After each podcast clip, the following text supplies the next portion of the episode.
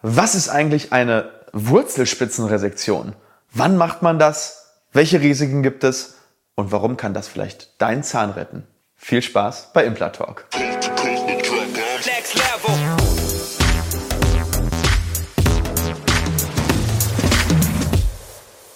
Hallo liebe Community, mein Name ist Dr. Stefan Helker und ich heiße euch herzlich willkommen bei der Audioversion unseres erfolgreichen YouTube-Formates Implatalk.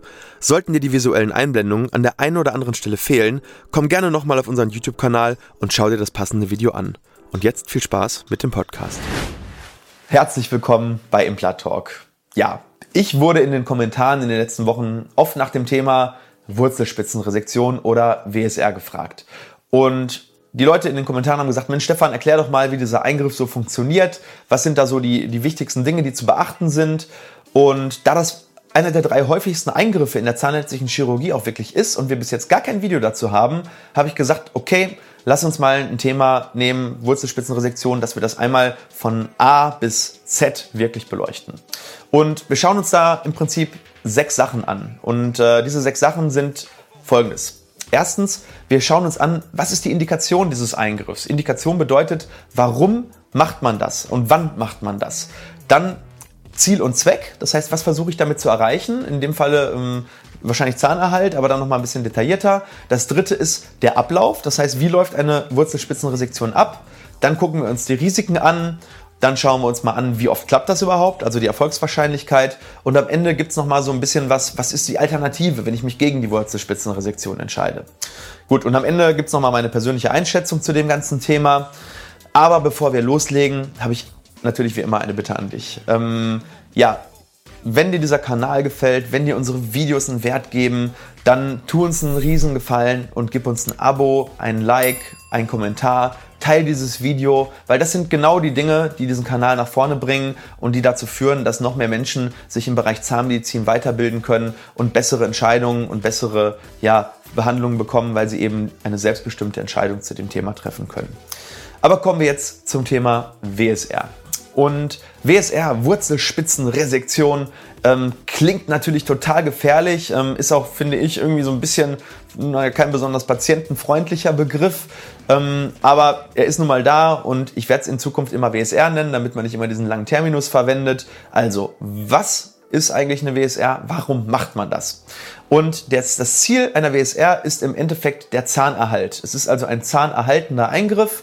Ähm, und in den allermeisten Fällen ähm, ist das ein bereits Wurzelkanal behandelter Zahn. Das heißt, dieser Zahn hat schon länger keinen Nerv mehr. Der Nerv ist entweder abgestorben oder wurde, ähm, weil er eben angefangen hat weh zu tun, ähm, eben ähm, künstlich abgetötet, mit einer Wurzelfüllung versorgt. Und dann gibt es eigentlich zwei Hauptgründe, warum wir überhaupt eine WSR machen würden oder warum sie sinnvoll sein kann. Der erste Grund ist, der Zahn entwickelt eine Entzündung, also eine sogenannte apikale Aufhellung an der Wurzelspitze.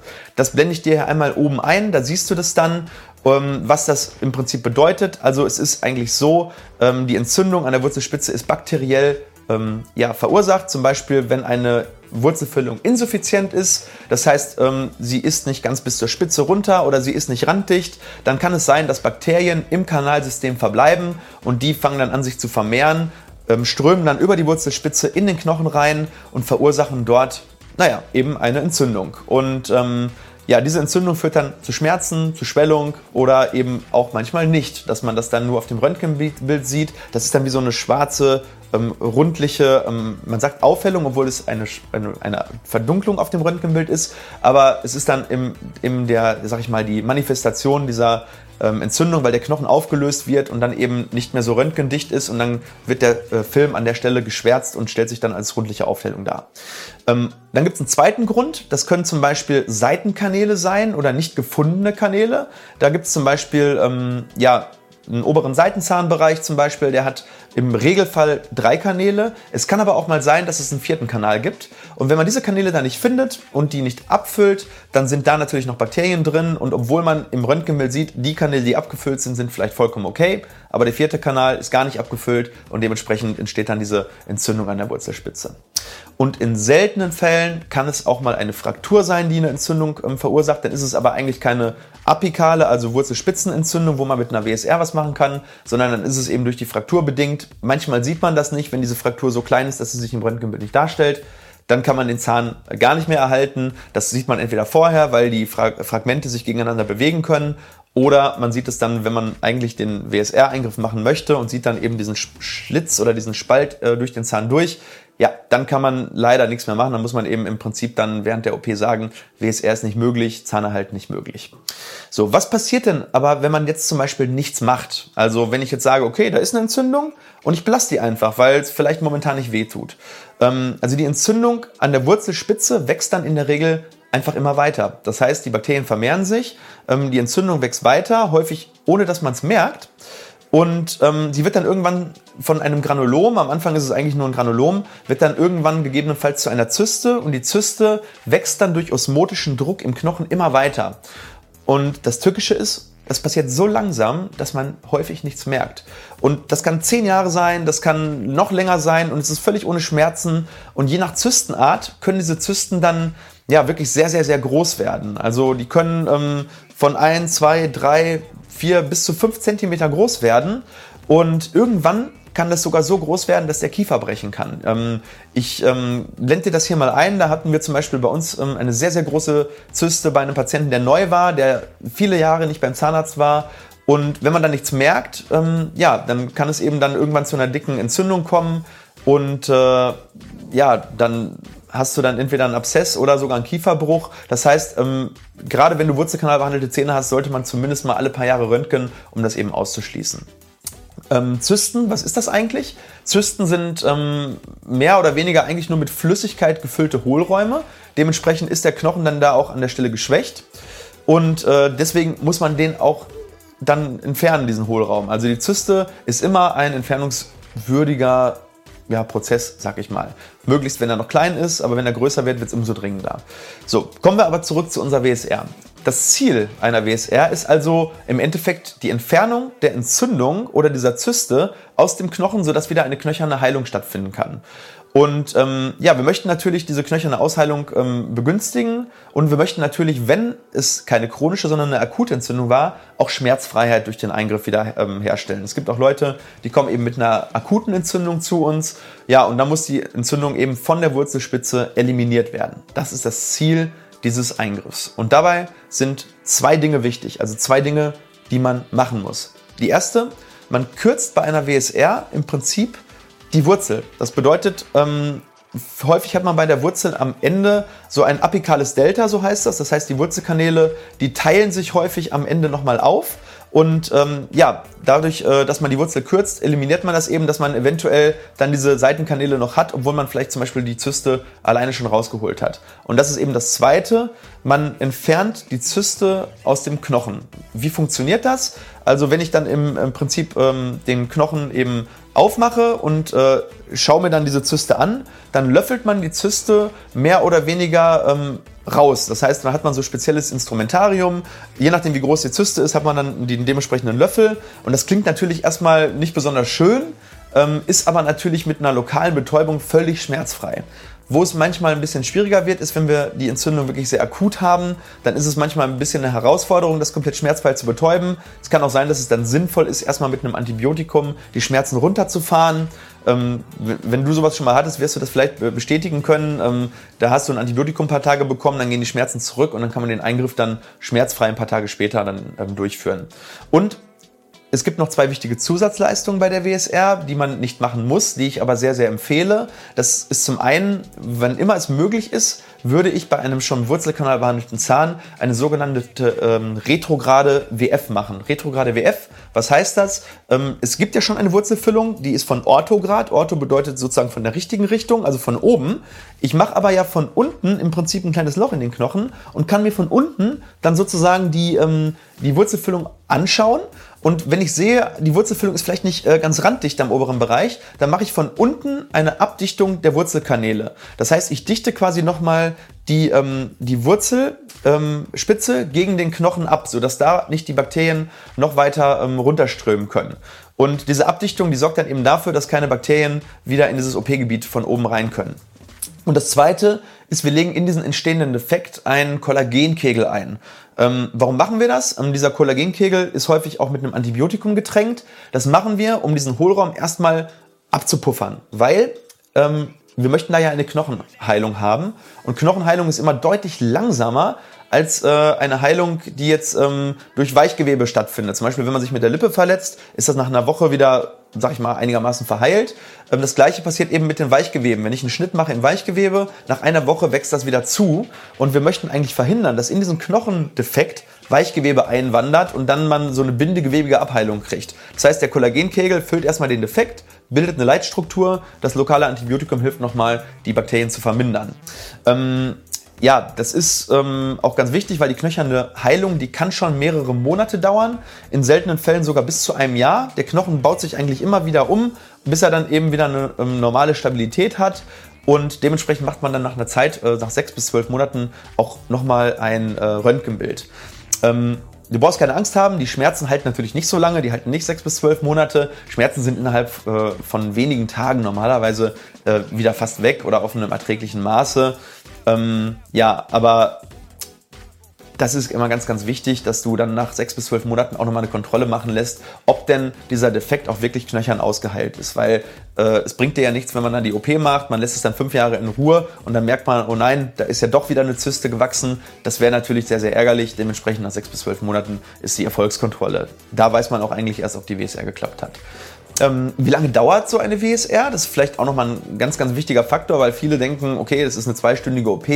Nein, ist es nicht. Eine WSR dauert im Regelfalle so 10 bis 15 Minuten bei einem einwurzeligen Zahn, je nachdem, wie, ähm, sag ich mal, renitent die Zyste so ist. Einige Zysten lassen sich so mit einem Mal so richtig rauslöffeln, dann sind die raus. Bei anderen muss man wirklich ein bisschen kratzen. Und im Seitenzahnbereich, wenn das so ein Zahn ist, der so drei oder vier Wurzeln hat, dann dauert es naja, sagen wir mal, vielleicht 30, 40 Minuten, äh, wenn man vielleicht dann ähm, nochmal eine orthograde Wurzelfüllung während des Eingriffs macht und noch den Kanal aufbereiten muss, das gibt's nämlich auch, dann dauert es vielleicht auch mal 45 Minuten.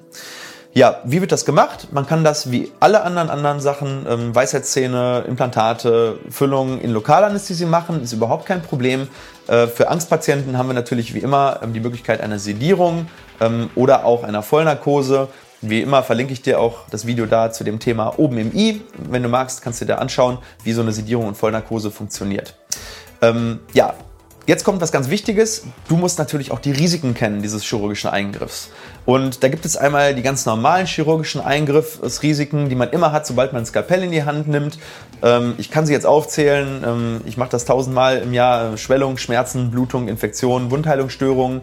Ähm, aber gucken wir uns eigentlich mal so die speziellen Risiken an. Im Oberkiefer haben wir ja im Seitenzahnbereich die Kieferhöhle. Das heißt, wenn ich die Kieferhöhle habe, ähm, möchte ich die natürlich nicht eröffnen. Bedeutet, ähm, eine Eröffnung der Kieferhöhle wäre sehr, sehr negativ, beziehungsweise wenn ich das nicht bemerke ähm, und ich decke das nicht antibiotisch ab, kann ich eine chronische Nasennebenhöhlenentzündung kriegen. Und das möchte ich natürlich nicht. Dementsprechend ist es ein Risiko, diese Kieferhöhle zu eröffnen während des Eingriffs. Wenn es passiert, sollte man gut plastisch abdecken und einfach ähm, relativ lange das Antibiotikum weiterlaufen lassen. Dann passiert in der Regel auch nichts. Im Unterkiefer gibt es das Risiko, was es auch bei Implantaten und bei Weisheitszähnen gibt, nämlich dass man den Nerven verletzt. Äh, häufig ist der Nerv nicht in der Nähe, aber gerade so im Unterkieferbereich, äh, Zahnregio 4 und 5, hat man häufig eine sehr, sehr starke Nähe zum Nerv. Muss man bei der Risikoaufklärung berücksichtigen. Das kann sogar ein Grund dafür sein, zu sagen, sich gegen eine Wurzelspitzenresektion zu entscheiden, weil man sagt, das Risiko, einen Nerv zu verletzen, wiegt jetzt höher, als jetzt ähm, einen fraglichen Zahn vielleicht zu versuchen zu retten. Ja, das sind so eigentlich die wichtigsten ähm, Sachen. Ähm, Jetzt ist es so, man muss natürlich ähm, bei den Nachbarzähnen auch aufpassen. Das ist ein Risiko, das immer besteht. Kann man natürlich durch eine korrekte OP-Technik eigentlich ausschließen, weil man sollte schon wissen, wo die Wurzel ist, wenn man bohrt. Trotzdem ist operieren Menschen. Es kann auch mal sein, dass ein Nachbarzahn zum Beispiel angebohrt wird. Ähm, passiert super, super, super selten, solltest du keine Angst vor haben, aber ist ein Risiko, was immer auch aufgeklärt werden muss. Ja, wie hoch ist die Erfolgswahrscheinlichkeit? Und jetzt wird es ein bisschen komplex, weil die Wurzelspitzenresektion ist einmal sehr techniksensitiv. Das heißt, welche Technik benutze ich, wer führt das durch, wie erfahren ist der Operateur und natürlich, wie sind die anatomischen Voraussetzungen. Man kann pauschal sagen, so ein einwurzeliger Zahn hat immer eine bessere Voraussetzung, dass es klappt. Also klappen bedeutet, der Zahn ist nach fünf Jahren schmerzfrei noch in Funktion. Das ist für mich zum Beispiel ein Behandlungserfolg bei einer WSR. Ähm, da würde ich die Wahrscheinlichkeit, dass es klappt, bei 85 bis 90 Prozent einordnen. Bei einem mehrwurzeligen Zahn, der noch einen guten Knochen hat, würde ich sagen, ist die Erfolgswahrscheinlichkeit zwischen 75 und 85 Prozent. Etwas geringer, weil im hinteren Zahnbereich ist die Pflege schwerer, es ist ein mehrwurzeliger Zahn, es gibt mehr Nischen, die man theoretisch ähm, nicht erreichen kann und dementsprechend ist dort äh, die Prognose ein bisschen schlechter. Und natürlich, wenn der Knochen an sich schon schlechter ist, das heißt Knochenabbau, Parodontose, Risikofaktoren wie zum Beispiel Rauchen oder Diabetes oder Immunsuppressiva, das sind alles auch Risiken, die dann bei der Wundheilung eine Rolle spielen und das ähm, ja die Erfolgswahrscheinlichkeit auch so ein bisschen nach unten drücken. So, kommen wir jetzt zum nächsten Punkt und das sind die Alternativen. Was für Alternativen habe ich ähm, ja anstatt jetzt eine WSR zu machen? Und da gibt es eigentlich genau zwei Stück. Ähm, die erste Alternative ist ganz einfach die Zahnextraktion. Das heißt, wenn ich mich gegen den Eingriff entscheide und die Zyste ist eben schon sehr groß, dann ist es ein sehr großes Risiko, diesen Zahn zu belassen, weil diese Zyste sich entzünden kann, sie kann die Blutwerte verschlechtern, das kann sich auf den gesamten Körper auswirken. Dementsprechend sollte man, ja, sag ich mal, wenn die Prognose auch einfach schon fraglich ist, eben die Zahnextraktion als mögliche Therapiealternative immer in Betracht ziehen und mit dem Patienten diskutieren, was möchte der eigentlich? Ähm, möchtest du auf jeden Fall Ruhe haben? Äh, was bist du bereit zu investieren, um den Zahn zu erhalten?